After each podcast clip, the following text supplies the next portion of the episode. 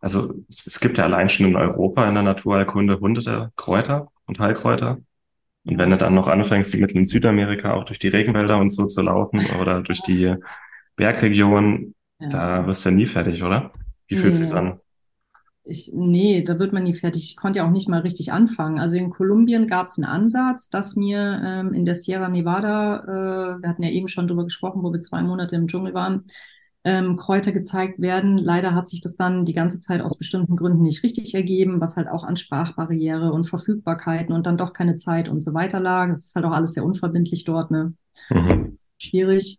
Ähm, nee, aber wir kennen ja nicht mal alle Kräuter. Es wird ja auch immer wieder Neues an Heilpflanzen entdeckt, gerade im Dschungel. Ne? Ich meine, nicht umsonst ziehen ja die pharmazeutischen Unternehmen auch regelmäßig in den Dschungel und gucken da nach Pflanzen für ihre Medizinen. Also, also letztlich kommt ja alles aus der Natur. Schnell, einfach, gesund. Dein Gesundheitskompass. Wir zeigen dir, wie du schnell und einfach mehr Gesundheit in dein Leben bringst und endlich das Leben führst, das du verdienst.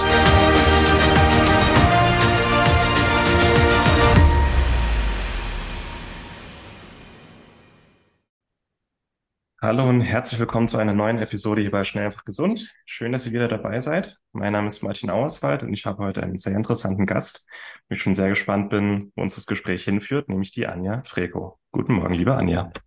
Hallöchen, guten Morgen, Martin. Freut mich.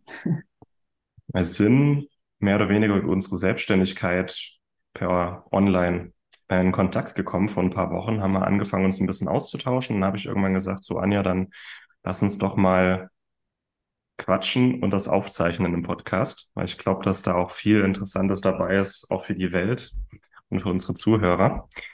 Und ja, wir werden jetzt auch in diesem Interview auch ein bisschen darüber sprechen, was du so machst, wer du so bist, wo du gerade dich du so unterwegs aufhältst. Ist ja auch ein sehr bewegtes Leben, würde ich mal sagen. Oh ja. Ähm, hast auch aktuell oder schon länger eine Geschichte mit deinem Darm. Da würde ich auch gerne mal ein bisschen erfahren, vor allem was dir hilft und geholfen hat. Mhm. Und du hast vor allem auch einen Themenschwerpunkt im Bereich Phytotherapie, Kräuterheilkunde. Und ich mache da aktuell auch sehr viel. Deswegen ähm, würde ich mich da auch gerne ein bisschen mit dir austauschen. Okay. Genau. Hm, für alle, die dich jetzt noch nicht kennen, liebe Anja, beziehungsweise wenn du irgendwo gefragt wirst, was du so machst, was, was sagst du da? Oh ja, was ich so mache. Mhm. Okay, ja. Also momentan bin ich seit über einem Jahr, ähm, wir sind im September 21 gestartet mit meinem Lebensgefährten Martin unterwegs in der Welt und zwar als Perpetual Traveler und digitale Nomaden. Und wer nicht weiß, was Perpetual Traveler sind, also das sind Menschen, die keinen festen Wohnsitz mehr haben und von einem Land zum anderen reisen und quasi immer Touristenstatus haben. Und ja, das ist gerade unser neues Lebensmodell, was wir auch noch auf unbestimmte Zeit so weiterführen werden. Und ansonsten, ähm, was das Berufliche angeht, ist mein Hintergrund PR-Management und Texten, wobei ich das PR-Management jetzt zwischenzeitlich seit dem Burnout, muss ich sagen, hinter mir gelassen habe und mich nur noch aufs Texten konzentriere. Und was mich sonst umtreibt, sind halt wirklich gesundheitliche Themen, Pflanzen, Natur und Umwelt, deshalb auch Phytotherapie, ne? aber da kommen wir auch gleich noch drauf. Und ja, vor allem auch Spiritualität. Und ja, daraus ergibt sich dann so dieses Gesamtkonglomerat Anja und ich versuche halt meine Gedanken und meinen Weg auch immer festzuhalten auf meinem Blog Anjas Weg, so gut es geht und so gut es auch die Zeit zulässt. Und ja, genau, das ist erstmal die kurze Zusammenfassung. Spannend. Wo kam der Wunsch auch bei euch her? So, wir wollen jetzt raus aus Deutschland, wir wollen ein bisschen in die Welt raus. Wo kam das her? Ja, also wir haben eigentlich schon immer gerne Urlaub gemacht, in Anführungszeichen, oder sind gerne verreist. Und tatsächlich war es so, wir waren 2017 auf einem Urlaub in der Dominikanischen Republik und haben dort Max kennengelernt, der auch immer noch unser Freund ist. Und der war damals gerade so auf der Suche, ähm, war gerade, glaube ich, mit seinem Studium fertig oder noch im Studium und war so in der Findungsphase, was er denn machen möchte und hatte dort ähm, in der Domrep so ein freiwilligen Jahr irgendwie oder ein freiwilliges halbes Jahr, wo er einfach mal gucken wollte, wie es ist, für längere Zeit im Ausland zu leben und weil er aus Deutschland weg wollte. Und dann hat er uns so erzählt von Staatenlos und dass es ja möglich ist, als digitale Nomaden zu leben und dass es da ganz viele Möglichkeiten gibt, aus dem System rauszugehen und ohne Wohnsitz. Und wir haben uns das alles angehört und dachten uns, aha, okay, klingt ja super spannend. Und ja, und dann sind wir eigentlich jeden Tag haben wir irgendwas zusammen gemacht und waren unterwegs und dann haben wir diese Themen so vertieft. Und als wir dann wieder zu Hause waren, hat uns das halt nicht mehr losgelassen. Ne? Und, und wir haben gewälzt und überlegt und fanden das total attraktiv und wussten aber auch nicht so genau, weil wir sind ähm, erst kurz vorher nach Hamburg gezogen und schon wieder ein Umbruch. Und es war halt dann diese Frage, ne, was, was sollen wir machen? Schon wieder was anderes und was Neues. Wir wollten noch erstmal hier Fuß fassen und ähm, uns was aufbauen. Naja, und dann haben wir das Thema so weiter mit uns getragen und dachten uns, gut, ähm, wir bauen uns jetzt erstmal was auf und machen noch ein bisschen Geld und dann irgendwann machen wir es dann mal und starten los. Mhm. Und ja, und dann kam das Jahr 2020 und mein Burnout kam und irgendwie kam alles Mögliche zusammen und dann haben wir gesagt, es geht nicht mehr, es ist nichts mehr, wir haben keine Lust mehr, ähm, wir gehen, wir gehen. Mhm. Wir machen das jetzt, was wir schon eigentlich seit Jahren machen wollten. Und dann haben wir das beschlossen, tatsächlich. Das war ja so im, im Sommer mehr oder weniger 2020 und ähm, haben alles schön in Ruhe und so gut es geht vorbereitet und sind dann tatsächlich ein Jahr später, 2021, gegangen. Und ja, sehr glücklich mit der Entscheidung. Hm. War auch eine Aktion, ne? So die, es, es gehört ja auch viel dazu. Man baut ja alles ab, bricht alle Zelte ab, die man in Deutschland hat. Und das ist ja das äh, Unbekannte, also das große Abenteuer, das da wartet. Ja, ja, genau. Also es war schon ein Riesenstress, vor allem auch mit der Wohnung und der ganzen Abwicklung, äh, Abwicklung. Und dann kamen halt noch ein paar unerwartete Schwierigkeiten dazwischen und wir dachten schon, alles fällt irgendwie in sich zusammen, aber das ist es zum Glück nicht. Mhm. Wir haben es gestemmt und ähm, ja, und jetzt sind wir hier. Ja, Wahnsinn. Ich denke auch für so einige wichtige Entscheidungen im Leben oder wichtige neue Wege braucht es einfach eine gewisse Aktivierungsenergie, damit man da reinkommt. Und ja. am Ende wird man ja auch belohnt, ne? aber ohne Aktivierungsenergie funktioniert es meistens nicht. Und das ist wahrscheinlich auch der Grund, warum nur so wenige Menschen ihr Ding machen, weil ja. sie keinen Bock auf die Aktivierungsenergie haben oder keine Kraft oder was auch immer. Ja, ich, ich frage mich halt auch immer, was es ist, weil es ist ja auch dieses typische Thema Komfortzone, ne? Man mhm. ist ja konditioniert und die Gesellschaft für, funktioniert nach einem bestimmten Prinzip. Und man wird ja auch schräg und komisch angeschaut, wenn man aus mhm. diesem vorgegebenen System und den vorgegebenen Regeln ausbricht. So als ähm, uns war diese Welt ja total bekannt, ne? Also digitale Nomaden, staatenlos leben. Wir hatten uns ja schon die ganze Jahre informiert und, und waren immer am Recherchieren und waren da mental am Ball ne, und auch emotional. Mhm. Das Thema lief ja immer so mit. Das ist ja so eine ganze Parallelwelt, zu der andere Menschen, die meisten anderen Menschen überhaupt gar keinen Zugang haben, so wie es immer ist. Ne? Wir leben mhm. ja in, in einer Welt voller Parallelwelten. Und entweder man tritt ein oder kann zumindest mal ein Fenster aufmachen und einen Blick reinwerfen oder eben nicht. Aber woran es halt oft schon hapert, ist so diese Akzeptanz überhaupt für Parallelwelten oder anzuerkennen, dass es sie gibt und dass es da was anderes gibt als das mir Bekannte. Und das macht natürlich auch Angst. So. Mhm. Weil man es auch mit Verurteilung zu tun hat, mit Beurteilung, mit Unverständnis. Ähm, aber da muss man halt durch, weil entweder man verwirklicht seine Träume oder man lebt eben das Leben, was entweder das Umfeld oder die Gesellschaft vorgibt ne, oder sich von einem wünscht. Mhm. Und das wird dann immer das Gleiche sein. Mhm. sieht es aus. Ja. ja. Das wäre eigentlich auch mein Thema für ein eigenes Interview. So die Meinung der anderen, die Verurteilung der anderen. Ja, Weil, absolut. Wenn man dann anfängt, sein Leben danach auszurichten, was andere dazu sagen, ja. oder Angst vor Verurteilung hat und deswegen sein Leben danach richtet, dann lebt man ja nicht sein Leben, sondern das Leben von jemand anderem. Ja. Und dass einen das nicht glücklich macht, das ist, glaube ich, auch logisch. Aber so sind halt die meisten doch. Die haben Angst vor der Beurteilung, haben Angst. Das ist eigentlich ein sehr Urinstinkt, dass man Angst hat, ähm, vom Stamm ausgeschlossen zu werden. Genau. Aber wir sind ja nicht mehr in der Steinzeit. ja, manchmal schon. Manchmal schon. manchmal schon. Ja. Ja, ja, ja find, genau. Ich finde mittlerweile, also klar, es ist nervig, aber so Themen, wo man weiß, da eckt man jetzt an. Ähm, mhm. mittlerweile finde ich es eigentlich ganz cool. Ja, ähm, ach Gott, mich stresst manch, Manchmal finde ich es ganz schön, den Leuten einen Spiegel vorzuhalten. Ja. Manchmal nervt es einfach nur, aber ja. es, es äh, am Ende ist es tausendmal befriedigender, doch das Leben zu führen, das man selber für sich möchte oder auch einfach seinen Traum zu leben, Also wir sind eigentlich ziemlich zeitgleich aufgebrochen, ihr und wir. Ja. Bei uns war es äh, Oktober 21, aus demselben Hintergrund, Corona und dann Lockdowns und sind nochmal während eines Lockdowns nach Teneriffa geflüchtet für fast Mhm. drei Monate. Und dann haben wir gemerkt, so Moment mal, wir können ja wirklich von überall aus arbeiten. Ja. Warum leben wir noch in Deutschland? Mhm. Genau, genau. Es, da hat sich dann auch vieles ergeben. Und wir hängen das jetzt nicht hier an die große Glocke, aber es ähm, ermöglicht uns doch eher unser Ding zu machen, unseren Traum zu leben und vor allem unser Business so aufzubauen, wie es für uns passt, weil man einfach so viel mehr Luft zum Atmen hat, ja, wenn man komplett total. frei ist.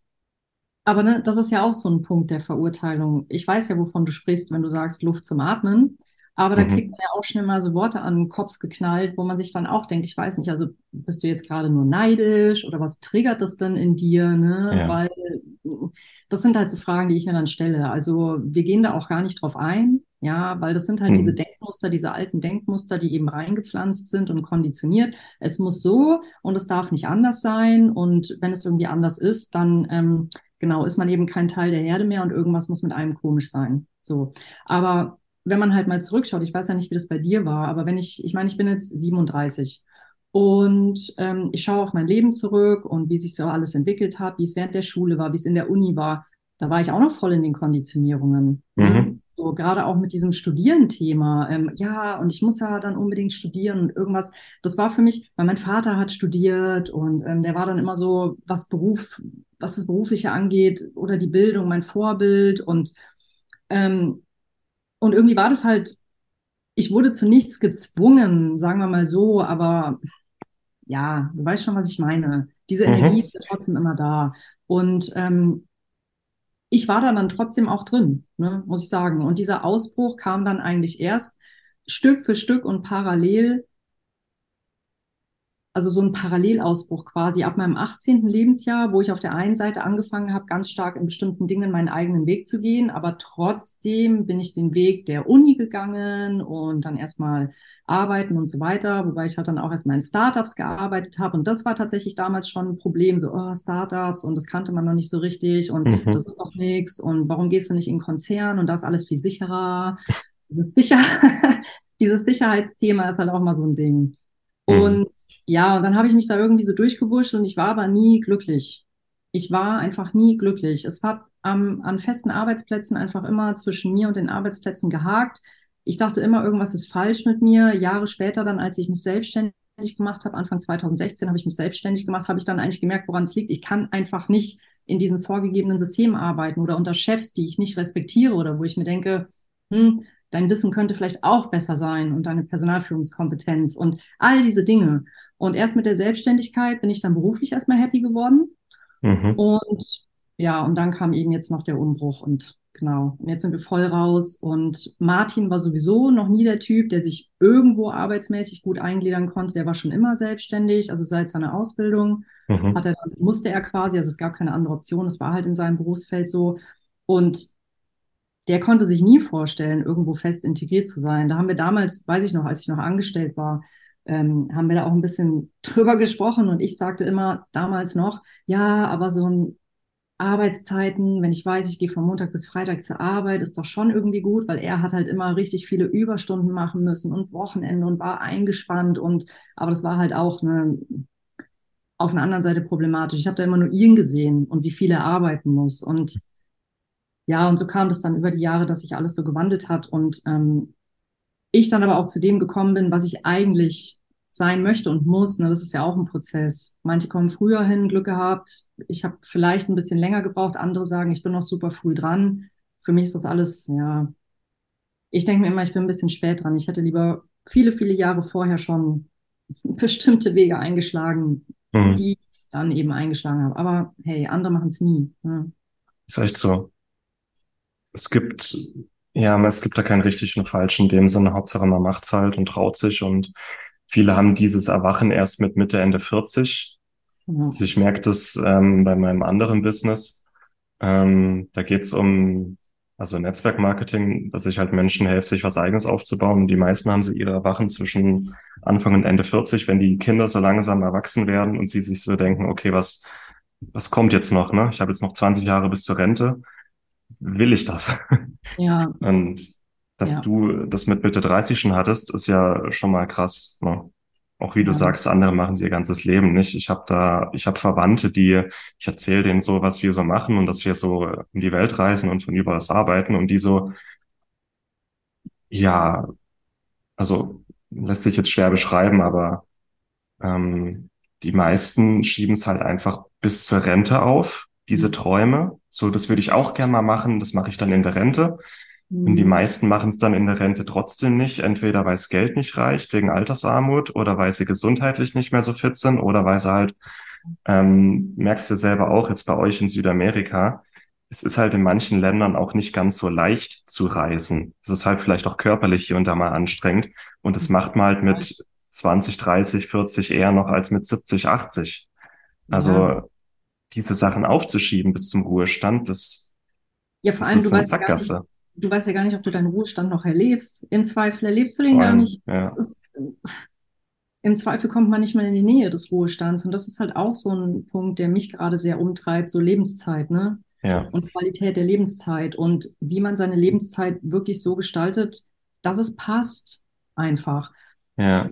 Da hat man selber sehr viel Einfluss drauf. Man ist aber natürlich auch in dieser Welt mit ihren Einflüssen, die auf einen einwirken. Und das ist ja eben gerade wirklich ein Drahtseilakt, je nachdem, was man möchte und was man für ein Typ ist, ne? Ja, Und ja, aber genau, ich meine, weißt du, wir haben es ein paar Jahre aufgeschoben und wie du sagst, man brauchte dann letztendlich doch diese krasse Aktivierungsenergie, dass es dann wirklich Schnipp gemacht hat und wir gesagt haben, nee, alles andere ist jetzt wirklich nicht wichtig, das ist das Wichtigste. Und ja, Geld kann man auch nebenbei machen. So, hm. ne? Ja. Ja. Geld kommt, wenn man einen Wert in die Welt schafft und wie das aussieht, das merkst du selber in der Selbstständigkeit. Es gibt so viele Wege, Geld zu verdienen. Das ist der Wahnsinn. Ja. Das stimmt. Hm. Du verdienst ja auch dein Geld als Texterin, ne? Mhm, genau. Bestimmte Themenbereiche? Also meine Lieblingsthemenbereiche sind, du wirst es erahnen, alles, was mit Gesundheit und Hm. Pflanzen und Natur und sowas zu tun hat. Also das Ja. ist wirklich, ähm, da bin ich, ja, da bin ich einfach voll mit Herz und Seele dabei. Ich bin eigentlich bei meinen Themen immer mit Herz und Seele dabei, weil ich kann eigentlich gar nicht anders arbeiten und ich habe auch eine Begeisterungsfähigkeit und kann mich schnell einarbeiten und wenn ich in ein Thema einsteige oder Kunden kennenlerne, dann lerne ich auch die Persönlichkeit von Kunden und Unternehmen kennen. Und das ist für mich auch immer ganz wichtig, ne, da auch möglichst viele Infos zu haben. Und das ist auch immer meine erste Ansage. Wenn ihr mit mir arbeitet, dann fange ich an zu kramen und zu wühlen und zu graben und ich stelle euch Fragen. Ja. Und ich stelle auch unangenehme Fragen. So, das ist jetzt fürs Texten nicht mehr so wichtig, und das war jetzt die PR-Arbeit. So, Mhm. aber trotzdem ist es ja etwas, was in mir drin ist und, und irgendwie so automatisch mitkommt. Ich mache auch noch Strategie oder sagen wir mal, ich biete es noch an, was die PR angeht, aber laufen müssen die Leute dann allein, weil ich will das Tagesgeschäft einfach nicht mehr machen. Hm. Und ja, also alles rund um Gesundheit, Alternativmedizin ist auch so blöd, dass es Alternativmedizin heißt, ne? Aber man Ja. muss es irgendwie verwenden. Nennen wir es Naturmedizin. Naturmedizin, genau, oder ursprüngliche Medizin, Schamanismus, Spiritualität, das ist einfach das, was, ja, was ich bin. Die Website von dir und Martin oder ich denke auch euer Unternehmen heißt Pachamama. Mhm. Hello Pachamama. Hello Pachamama. Was, was steckt dahinter? Ähm, ja, also Hello Pachamama heißt ja Hallo Mutter Erde. Pachamama ist Quechua. Das ist halt die alte Indigensprache von den Inka aus Peru. Und weil wir eben diese tiefe Verbindung ähm, mit den Indigenen, mit dieser ganzen Kultur und eben in Südamerika und im Amazonas haben, haben wir uns für diese Namen entschieden.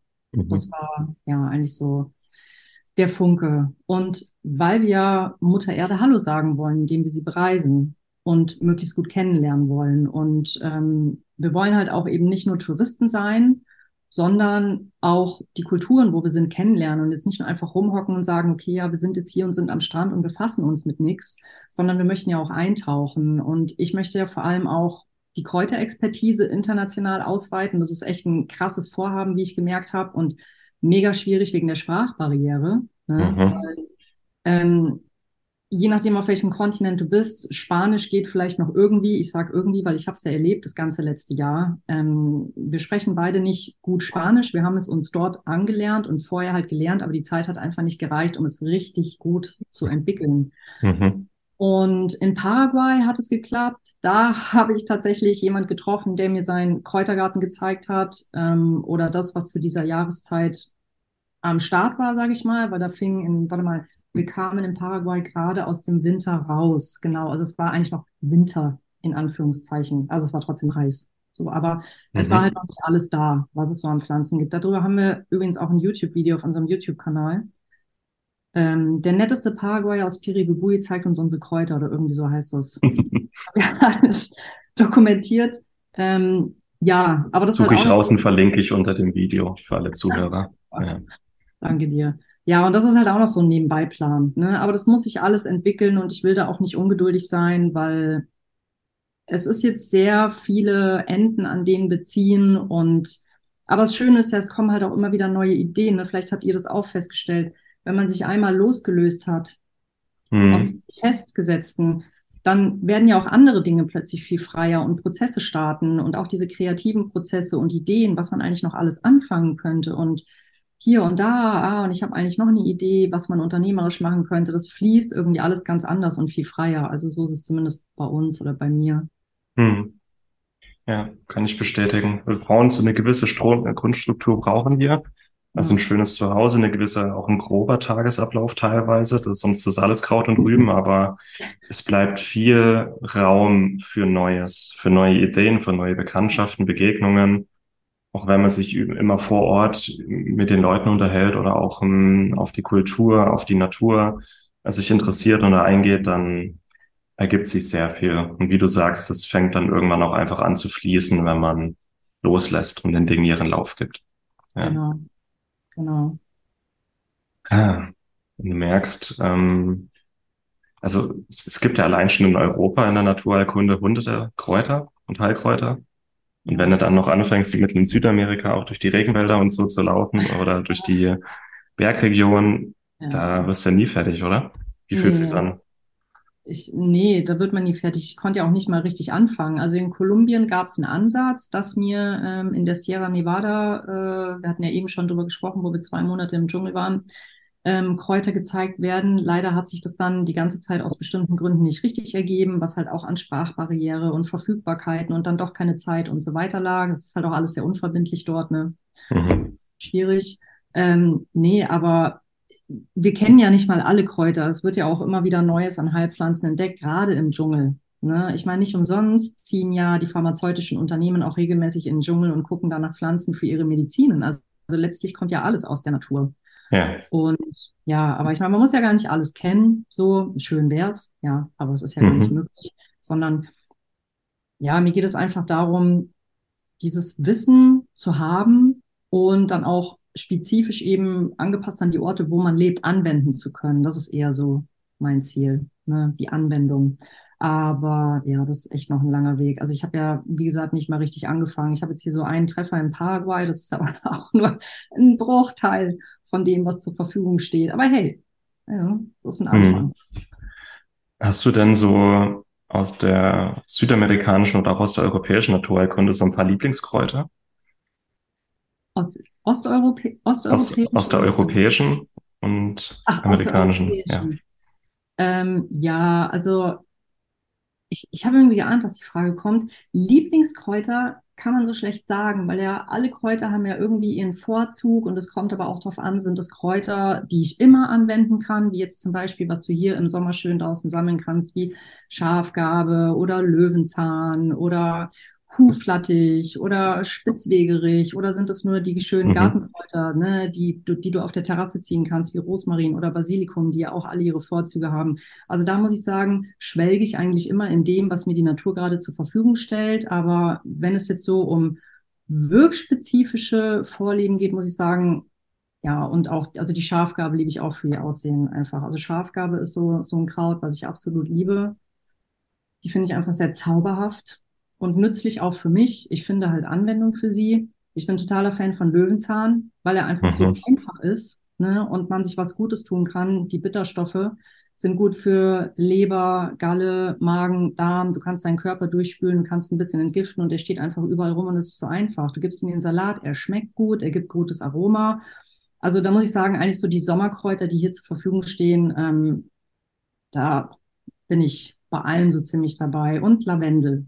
Mhm. Lavendel ist so ein absoluter Top-Favorit von mir, weil ich halt auch immer schauen muss, ich bin eher der Typ, der beruhigt werden muss, vor allem seit dem Burnout. Und da ja, ist Lavendel einfach, ich liebe den Duft, ich liebe die Pflanze, ich liebe die Farbe. Mhm. Lavendel, das ätherische Öl. Und ähm, in Südamerika bin ich ja nun leider noch nicht so intensiv, dass ich das jetzt beurteilen kann, in Kontakt gekommen mit dem, was mir jetzt auch persönlich helfen könnte. Also natürlich gibt es so Dschungelpflanzen, von denen ich Fan bin, die ich mhm. auch kenne. Ja. Ähm, und was ich entdeckt habe, war zum Beispiel auch Tamarinde. Das ist jetzt kein Kraut, das ist halt eine Frucht, aber die ich zum Beispiel anwenden konnte, die mir auch geholfen hat mit Magenproblemen vor Ort, ne, mit Magen- und Verdauungsproblemen. Das läuft halt auch über Leber und Galle und Bitterstoffe. Mm, ja, aber mehr kann ich dazu jetzt zu dem Punkt leider noch nicht sagen. Ich hoffe in Zukunft, wenn du mich nochmal fragst, dann mhm. kann ich ein bisschen genaueres berichten über Kräuter aus Südamerika. Ja. Ich würde sagen, ja, mhm. nach dir. Nee, ich wollte noch sagen, was wir natürlich auch probiert haben, waren Coca-Blätter. Auf jeden Fall. Ich konnte nur leider nicht so viele davon kauen, weil die natürlich auch stimulieren und ich mit Stimulantien halt seit dem Burnout ein Problem habe. Also da muss ich vorsichtig sein. Ich hätte gerne ein bisschen mehr genommen. Die kannst du ja da überall kaufen. So, mhm. Das interessiert auch eigentlich niemanden. Und gerade wenn du dann da durch die Berge wanderst oder unterwegs bist, geben die halt so einen guten Push. Ne? Mhm. So, die machen einfach nur wach. Und die sind auch sehr bitter. Die haben eben Bitterstoffe, sind somit auch gut für die Verdauung. bringen den Stoffwechsel in Schwung und ja, kannst du an jeder Ecke bekommen. So. Ja. ja. Coca-Blätter haben die meisten wahrscheinlich schon mal gehört in der Form von Coca-Cola oder Kokain. Oh, wird, wird daraus gewonnen, aber hat nichts mit dem ursprünglichen Coca-Blatt zu tun, ne? Genau, ja, ja, weil es ja chemisch noch rausgezogen wird, dann wird noch was beigemischt und es ist, ähm, ja, also die Coca-Blätter ähm, haben auch eine viel mildere Wirkung und sind mhm. auch eine andere Wirkung. Also es geht einfach, es stimuliert einfach den Körper und macht den Körper ähm, ja leistungsfähiger und ein bisschen fitter. So. Ja. Und natürlich merkst du auch Erschöpfung nicht so schnell. Hm. Ja. Die Indigene nehmen ja auch die Coca-Blätter, wenn sie ins Hochgebirge gehen, also gegen Höhenkrankheit oder auch zur Höhenanpassung. Wart ihr mhm. damit auch im Hochgebirge unterwegs? Ähm, nee, also so hoch ist die Sierra Nevada nicht. Ähm, wir sind zwar in die Berge hochgewandert, ich kann dir aber gar nicht sagen, wie hoch das war, aber auf jeden Fall hm. nicht so hoch, dass wir jetzt gesagt haben, wir haben Höhenkrankheit. Also auf keinen Fall. Ja. So eine, ja. so eine Bekannte aus unserem Online-Kosmos, die Caroline Tietz, die hat jetzt in, ich glaube, in Bolivien so einen Höhenwanderweg gemacht. Hm. 6000 Meter im Schnitt. Hm. Zwei Wochen. Äh, so ein schamanischer Heilweg. Und ja, die hat auch, ja, die hat da zwei Wochen lang auch Coca-Blätter gekaut und ich glaube, das, das, das funktioniert. Also es ist Wahnsinn. Ich finde es interessant. Ich habe es noch nie probiert, ich bin aber mal neugierig. Was ich mache, ist Cordyceps, so wenn ich ins Hochgebirge gehe. Das ist, mhm. so das tibetische Pendant wahrscheinlich. Mhm. Ähm, genau, weißt du was zu diesem äh, bolivischen Heilweg da? Ähm, speziell zu diesem Heilweg jetzt nicht, aber das sind halt auch so Dinge, die wir für die Zukunft anstreben. Es gibt ja die alten Inka-Wege, die man gehen kann. Ich meine, es ist sowas, aber da gibt es, glaube ich, auch verschiedene, ähm, verschiedene Touren, die du machen kannst. Aber ähm, ja, ich glaube, es ist eher in diese Richtung, diese alten Inka-Schamanenwege. Und das hm. ist auch so was, was auf unserem Zettel steht. Ja. Ja, ich finde es interessant und es ist für die meisten, die das jetzt hören, wahrscheinlich so, hä? Aber es es gibt halt einfach so Kraftorte auf der Welt, ja. ähm, die eine gewisse Energie und Aura haben oder wo dir auch leichter Eingebungen kommen oder wo du leichter Sachen loslassen kannst. Und wenn man sich da mal ein bisschen drauf einlässt ähm, und auch die richtigen raussucht, da kann man schon echt coole Erfahrungen machen. Ähm, also bei uns zum Beispiel ist halt Teneriffa so ein Kraftort. Nord, mhm. also der Norden von Teneriffa. Nicht der Süden, wo die ganzen Touristen sind, sondern der Norden, der noch ursprünglich mhm. ist. Wir haben auch die Theorie, vulkanisches Gestein hat einfach noch ein anderes Magnetfeld als was anderes. Mhm. Ähm, ja, jetzt kratzen wir auf Madeira, das ist ähnlich, aber halt nicht so stark wie Teneriffa. Und da mhm. laufen auch so ein paar Energielinien durch. Das werfe ich jetzt mal so in den Raum. Es Durch gibt ja Teneriffa oder Madeira? ähm, durch Teneriffa. Es Ah, gibt so ein paar Energieknotenpunkte auf der Welt. Da gibt es auch wie so eine Ja, energetische Land äh, Weltkarte. Und an vielen solchen Knotenpunkten sind auch bestimmte spirituelle Zentren oder bestimmte Wallfahrtsorte. ja, genau, Ja. richtig. Oder die Pyramiden zum Beispiel auch, ne? Liegen die nicht auch? Genau, die Pyramiden liegen an so Knotenpunkten. Was man in Europa kennt, ist Lourdes in Frankreich. Ja, Das ist auch so ein Knotenpunkt. In. Mallorca ist noch einer. Irland ist noch so ein Knotenpunkt und halt die Kanaren. Das fand ich sehr spannend. Mhm. Ja, Okay. Entschuldigung. Ja, wir fanden Teneriffa auch toll. Also wir waren auch im Norden und ähm, gerade auch das Anaga-Gebirge, also diese Nebelwälder und die Küsten einfach toll. Also ja, vor allem ich war auch total begeistert und ich möchte auch unbedingt nochmal nach Teneriffa. Es war wirklich schön. Also die ja. Natur, vor allem die verschiedenen Klimazonen. Du hast ja so viele Möglichkeiten auch, ne? Von Mhm. Wüste bis zu Nebelwald. Also ganz toll. Ja. ja. Hm, Es ist auch zu, um nochmal auf das Thema Phytotherapie zurückzukommen. Ich lese auch aktuell echt viel so Kräuterheilkunde-Bücher, vor allem von der Familie Stoll, wer die kennt. Ja. Rolf-Dieter Stoll und seine Frau. Die machen es auch sehr unterhaltsam. Also die haben auch zu jedem Kraut eine Geschichte und mit Geschichten merkt man sich so irgendwie am besten. Mhm. Und es ist schon faszinierend, wenn man über so eine Blumenwiese läuft in Deutschland, was da eigentlich alles für Heilmittel, also kostenlos gepflückt werden kann, darauf wartet, gepflückt zu werden. Und wir nennen diese Dinger auch teilweise Unkraut oder Unkraut, Unkräuter. Aber der Mhm. Begriff Unkräuter, das ist auch mal für die meisten interessant, das kommt aus dem Mittelalter, aus der Kirche. Natürlich. Alles, was irgendwie aus der Natur kam und wild gewuchert ist und nicht gezähmt werden konnte, war dann ein Unkraut. Ja. Also, Ja, was aber auch so seltsam ist, ne, weil bevor die Kirche alles verbannt hat, gab es ja wenigstens noch die Klostermedizin. Es gab ja schon ja, immer die Naturmedizin, dann kam wenigstens auch die Klostermedizin. Da wurde das ja alles sehr gepflegt. Vor allem in den Klostergärten hat man ja auch viele Pflanzen gesammelt und bewahrt. Und dann kam das Konzil von Vermont. Wann war das? 1600 noch was? Schlag mich tot. Das Datum habe ich jetzt mhm, echt nicht genau gemerkt. Und damit war alles verboten und es hieß tatsächlich nur noch Ora et Labora. Und Kontemplation, das war's. Du durftest nichts anderes mehr machen. Die Wissenschaft wurde verboten. Und dann fing ja erst das Spätmittelalter an. Also im Hochmittelalter war ja soweit noch alles okay. Und dann kam dieses Konzil und alles wurde quasi platt gemacht. Und ja, ähm, ja, ich meine, was seitdem dann so medizinisch passiert ist, ist uns, glaube ich, klar. ja. So, Ich habe gerade geguckt, 1095 war dieses Synode von Clermont. Erzähl, ah ja, 16, klar, Da wurde dann auch der erste Kreuzzug ausgerufen und man Ja, hat sich halt darauf geeinigt, wie Medizin auszusehen hat, also damals. Ja, stimmt, ja, 16, oh Gott, da war ich ja schon viel zu spät. Naja, gut. Das macht nichts. Das war ein geistiger Aussetzer. Du musst nicht alles wissen. Nee, nee. Ja. Ja, genau, Unkraut, ja. Was mich auch so stört mit so Medizinhistorie, ich beschäftige mich ja viel mit Heilpilzen. Ja, Und die, die Mykotherapie wurde in Europa auch komplett ausgerottet im Mittelalter. echt? Ja, Ah, weil die, wo sich am besten mit Pilzen auskannten, die Kräuterweiblein, mhm. die wurden ja auch systematisch verfolgt und ausgerottet. Und Ja, bei der Kräuterheilkunde oder Phytotherapie, das haben ja die Klöster teilweise übernommen. Also das, was sie selber anbauen konnten. Aber die mhm. Pilze, man hat einfach nie gecheckt in Europa, wie man Pilze auch züchten kann. Das Wissen ist komplett ausgestorben und das ist, äh, es kommt jetzt aus äh, Asien zurück, aber ich finde es halt total schade, wie viel eigentlich verloren gegangen ist an Wissen. Ja, das ist genau das Problem. Ja, ich weiß, es geht mir genauso. Es ist und, und deshalb, ähm, das hat ja auch damit zu tun, dass die Menschen heutzutage nur noch diese Schulmedizin immer so präsent vor Augen haben, ne? Als ob die Mhm. Schulmedizin so das Alpha und Omega von allem wäre, was sie halt nicht ist und es noch nie was anderes gab oder zumindest als es was anderes gab, ging es den Menschen ja super schlecht und oh nee, alle sind gestorben, so nach dem Motto. Und dann kam die Schulmedizin der Heilsbringer.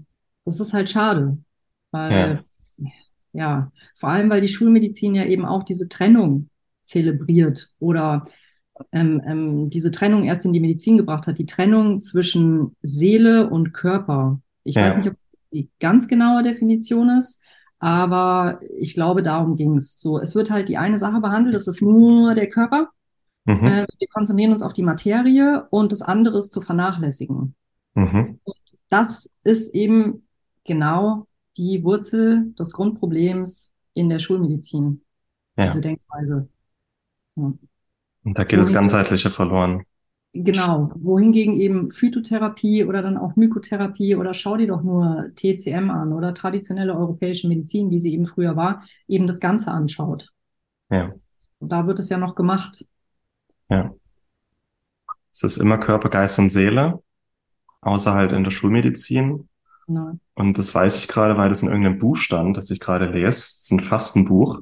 Mhm. Und 1850 war ein Medizinkonzil, ich glaube in London, und dann hat man sich mal überlegt, wie wird jetzt die Medizin aussehen in Europa. Man hat sich darauf geeinigt, dass die Chemie die vorherrschende ähm, Disziplin in der Medizin sein wird. Also Mhm. alles, was chemisch beschreibbar ist, ist medizinisch und alles andere ist Humbug. Ja. Und Ja. das war dann eben auch die Ur, ja, Gründung von Pharma, weil alles, was chemisch ist, ist beschreibbar und begründbar, aber das ganze Feinstoffliche Mhm. ähm, ist weggefallen. Also Geist und Seele, auch energetische Sachen, Schwingungen, Magnetismus, Erdung, also auch biophysikalische Sachen, die wir heute, heute, das ist fast 200 Jahre her, heute können wir diese ganzen biophysikalischen Sachen als sehr gut beschreiben und auch anwenden. Aber es Ja. ist in der Medizin nicht akzeptiert, einfach weil wir immer noch dieses veraltete Denken haben. Und Ja. die Medizin muss sich da jetzt auch mal weiterentwickeln in dieses ganzheitliche Denken und nicht alles, was nicht chemisch ist, wird ja kategorisch abgelehnt. Sogar auch Nährstoffe werden abgelehnt, weil es nicht chemisch genug ist. Also, auch, da, da muss ich dich jetzt fragen. Ähm, bin ich jetzt, die sind doch chemisch, also alles ist ja chemisch. Ich bin chemisch, die Nährstoffe sind chemisch, Pflanzen haben ja auch ihre chemischen Bestandteile. ja, Oder chemisch, chemischen, das glaube ich, chemisch ist, glaube ich, die bayerische Art, ne? Chemisch ist ja, ja.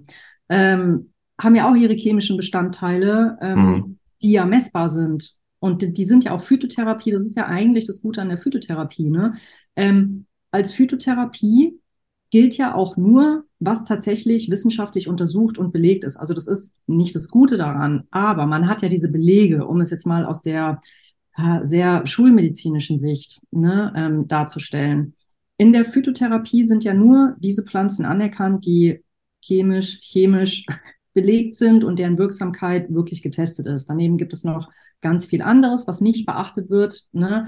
Aber dennoch gibt es dann ja wohl noch diese feineren Trennungen scheinbar zwischen, was eben wirklich im Speziellen als Schulmedizin gilt und was dann eben eher aus der Natur kommt und dann schon wieder nicht ganz so in Ordnung ist. Oder wie soll man sich das sonst erklären? Weil Ja. auch Mikronährstoffe sind ja ähm, Chemie, es ist ja auch unsere Körperchemie. ja, Eigentlich. Also, ja. Und es hält halt das Rad nicht am Laufen, ne? ja, Sage ich jetzt mal. ja. Also ich beschäftige mich auch mit der Frage sehr viel. Ähm, und da gibt's auch ein paar ganz gute Erklärungen, die da hingehen. Ähm, einmal, jetzt überlege ich, womit ich anfange. In, in den 90er Jahren, 96, hat ein Mediziner mal definiert, was evidenzbasierte Medizin zu sein hat. Mhm. Ähm, und das hat er eigentlich sehr gut gemeint. Also, dass evidenzbasierte Medizin ähm, reproduzierbar ist und dass man halt, dass, äh, dass Sachen in, in der Schulmedizin Einklang finden, die in Studien einwandfrei untersucht werden konnten, also Placebo doppelblind randomisiert oder wo man schon lange Erfahrung zu hat, wo man weiß, dass es funktioniert. Also entweder Studien oder Erfahrung, ja, dann ist es evidenzbasiert. Mhm. Und durch Lobbyarbeit wurde diese Definition so ähm, verunstaltet, dass nur noch als evidenzbasiert gilt, wenn man Placebo, doppelblind randomisierte Studien dazu hat. Und die Erfahrung reicht nicht. Mhm. Aber in der ursprünglichen Definition von evidenzbasierter Medizin ist eben auch das Naturheilkundliche mit drin, dass man eben auch einen teils jahrtausendalten Erfahrungsschatz hat. Aber der ist nichts mehr wert, weil durch Lobbyarbeit nur noch Studien gefördert werden. Und bei diesen Mhm. Studien, die haben so hohe Ansprüche, das sind Studien, die nur für Medikamente eingehalten werden können. Weil, also du kannst eine, du kannst nicht alles Placebo doppelblind randomisieren, zum Beispiel. Ne? Ich kann Mhm. einen Apfel nicht gegen eine Birne testen oder ein Omega-3-Präparat gegen, keine Ahnung, eine Placeboöl. Das geht nicht so gut. Ähm, einmal das, diese Definition wurde nur noch für Medikamente quasi möglich gemacht. Zweitens ähm, muss natürlich irgendjemand diese Studie noch finanzieren. Und ähm, Pharma ist halt eine Riesenlobby und es sind Firmen, die problemlos auch für hunderte Millionen Euro Studien finanzieren können.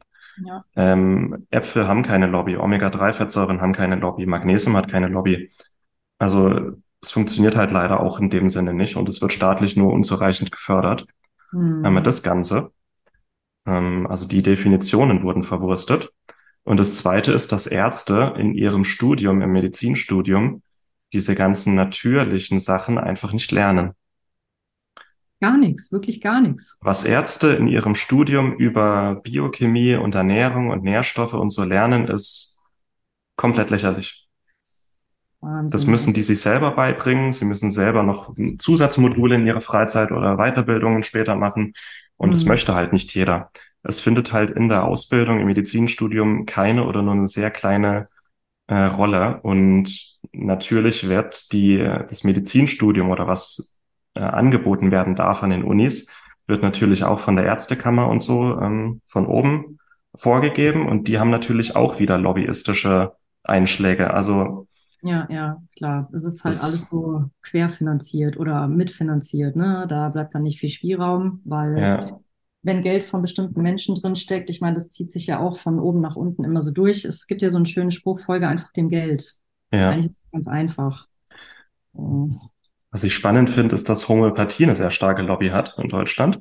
Mhm. Mhm. Aber andere naturheilkundliche, oder wenn man das überhaupt unter Naturheilkunde verstehen darf, Homöopathie, andere alternativmedizinische Ansätze haben eben keine Lobby, Homöopathie aber schon. Das finde ich spannend. Ähm, mhm. auch da, wo ich studiert habe, in meinem Bachelor in Ulm, da gab es auch eine riesen äh, Medizinfakultät und die hatten in ihrem Studium mehr Homöopathie als Ernährung und Biochemie. Die lernen mehr über Homöopathie als über das, was wirklich im Körper passiert in ihrem Studium.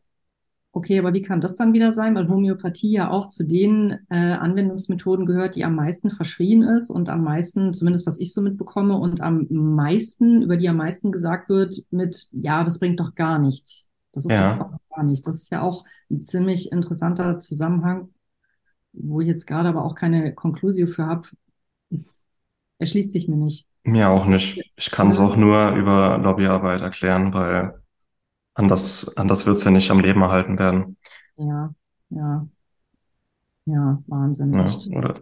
Ich meine, es kommt ja so langsam, also so ganz langsam, sage ich mal, ein Umdenken. Ich, ich muss sagen, es gibt ja Menschen, die sagen, ja, es ist jetzt gerade der große Umbruch und man sieht doch hier und jenes verändert sich und entwickelt sich weiter. Ich nehme das jetzt nicht so großflächig wahr, wie es sein müsste.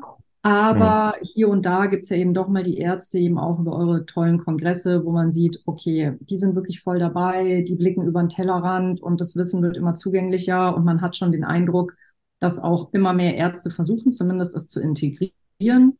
Ja. Ähm, aber wenn ich dann zum Beispiel so Recherchen zu bestimmten Themen anstelle, die mich jetzt nun wieder betreffen, wo ich was wissen möchte, was gibt's denn für einen Weg, hier gegenzuwirken?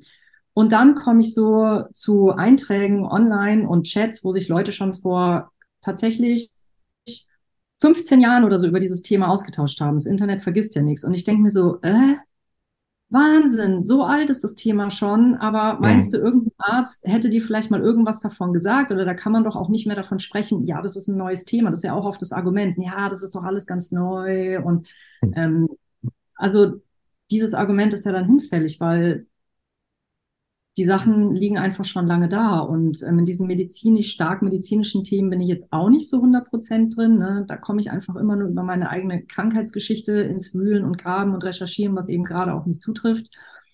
Hm, ja, aber das finde ich dann schon faszinierend, ne? weil das ist nämlich alles gar nicht so neu. Nee, ja. gar nicht. Also gerade wenn man Arzt ist, könnte man es dann schon wissen. Hm. Ja. Ich finde auch stark, wie viele Ärzte sich dann weiterbilden, auch in ihrer Freizeit, in dem bisschen, was sie haben, weil sie einfach merken, dass Reihen mit dem konventionellen Weg ähm, nur begrenzt Möglichkeiten gibt. Ja. Aber es könnte halt noch viel mehr sein. Es könnte ihnen noch viel leichter gemacht werden. Aber ja, ja das sind Sachen, äh, die brauchen jetzt wahrscheinlich mal so 20 Jahre. ah, und wir können es vielleicht hier und da ein bisschen beschleunigen. Also zum Beispiel vor zehn Jahren hat noch niemand über Leaky Gut oder über Vitamin D ges äh, gesprochen. Heute ist das akzeptiert.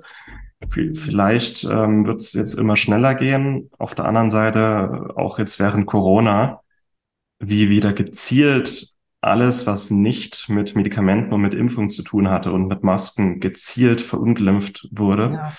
hat ja. mich auch wieder ein bisschen pessimistischer gestimmt, muss ich sagen. Ja, total. Und es funktioniert ja auch so gut. Ne? Also wo du es gerade ansprichst, da war jetzt so ein Beispiel. Ähm, wir hatten tatsächlich, jetzt passt das so gut.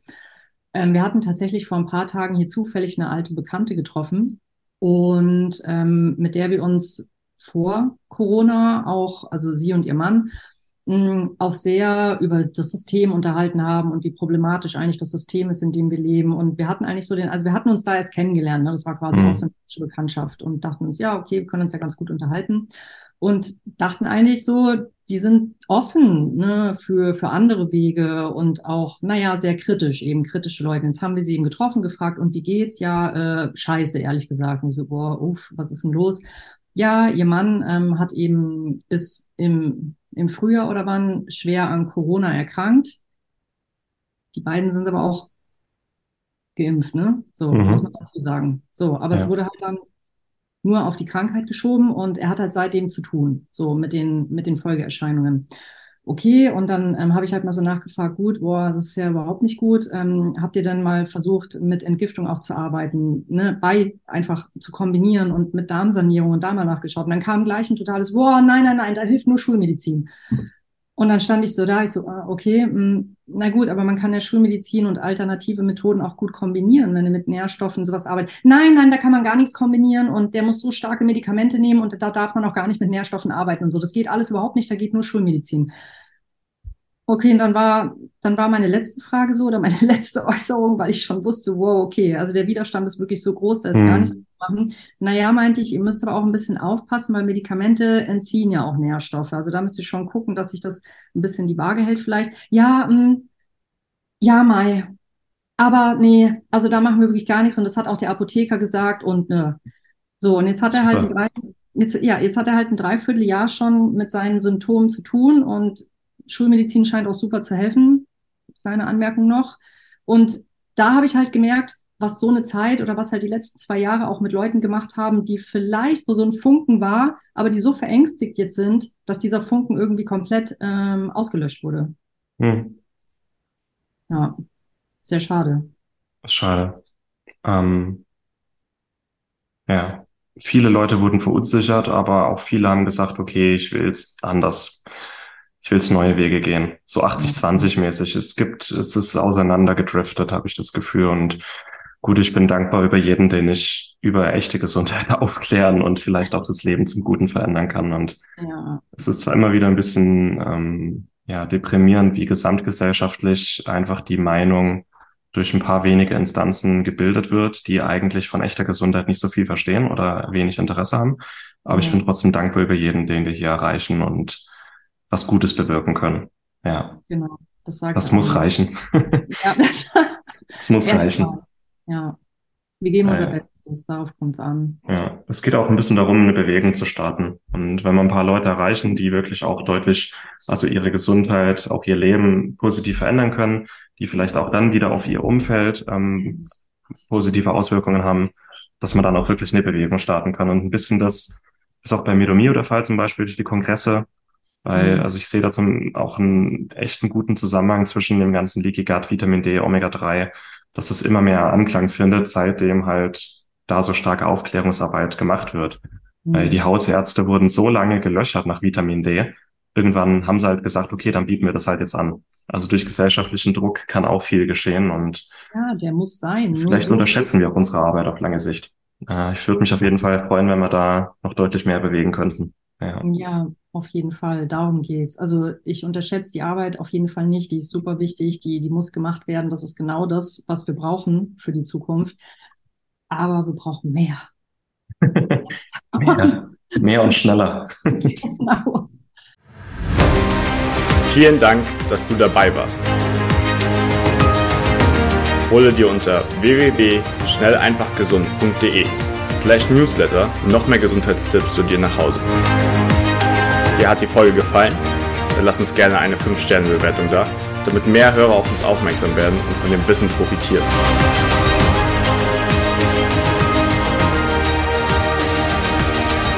Wir wünschen dir eine gesunde Woche. Dein SEG-Team.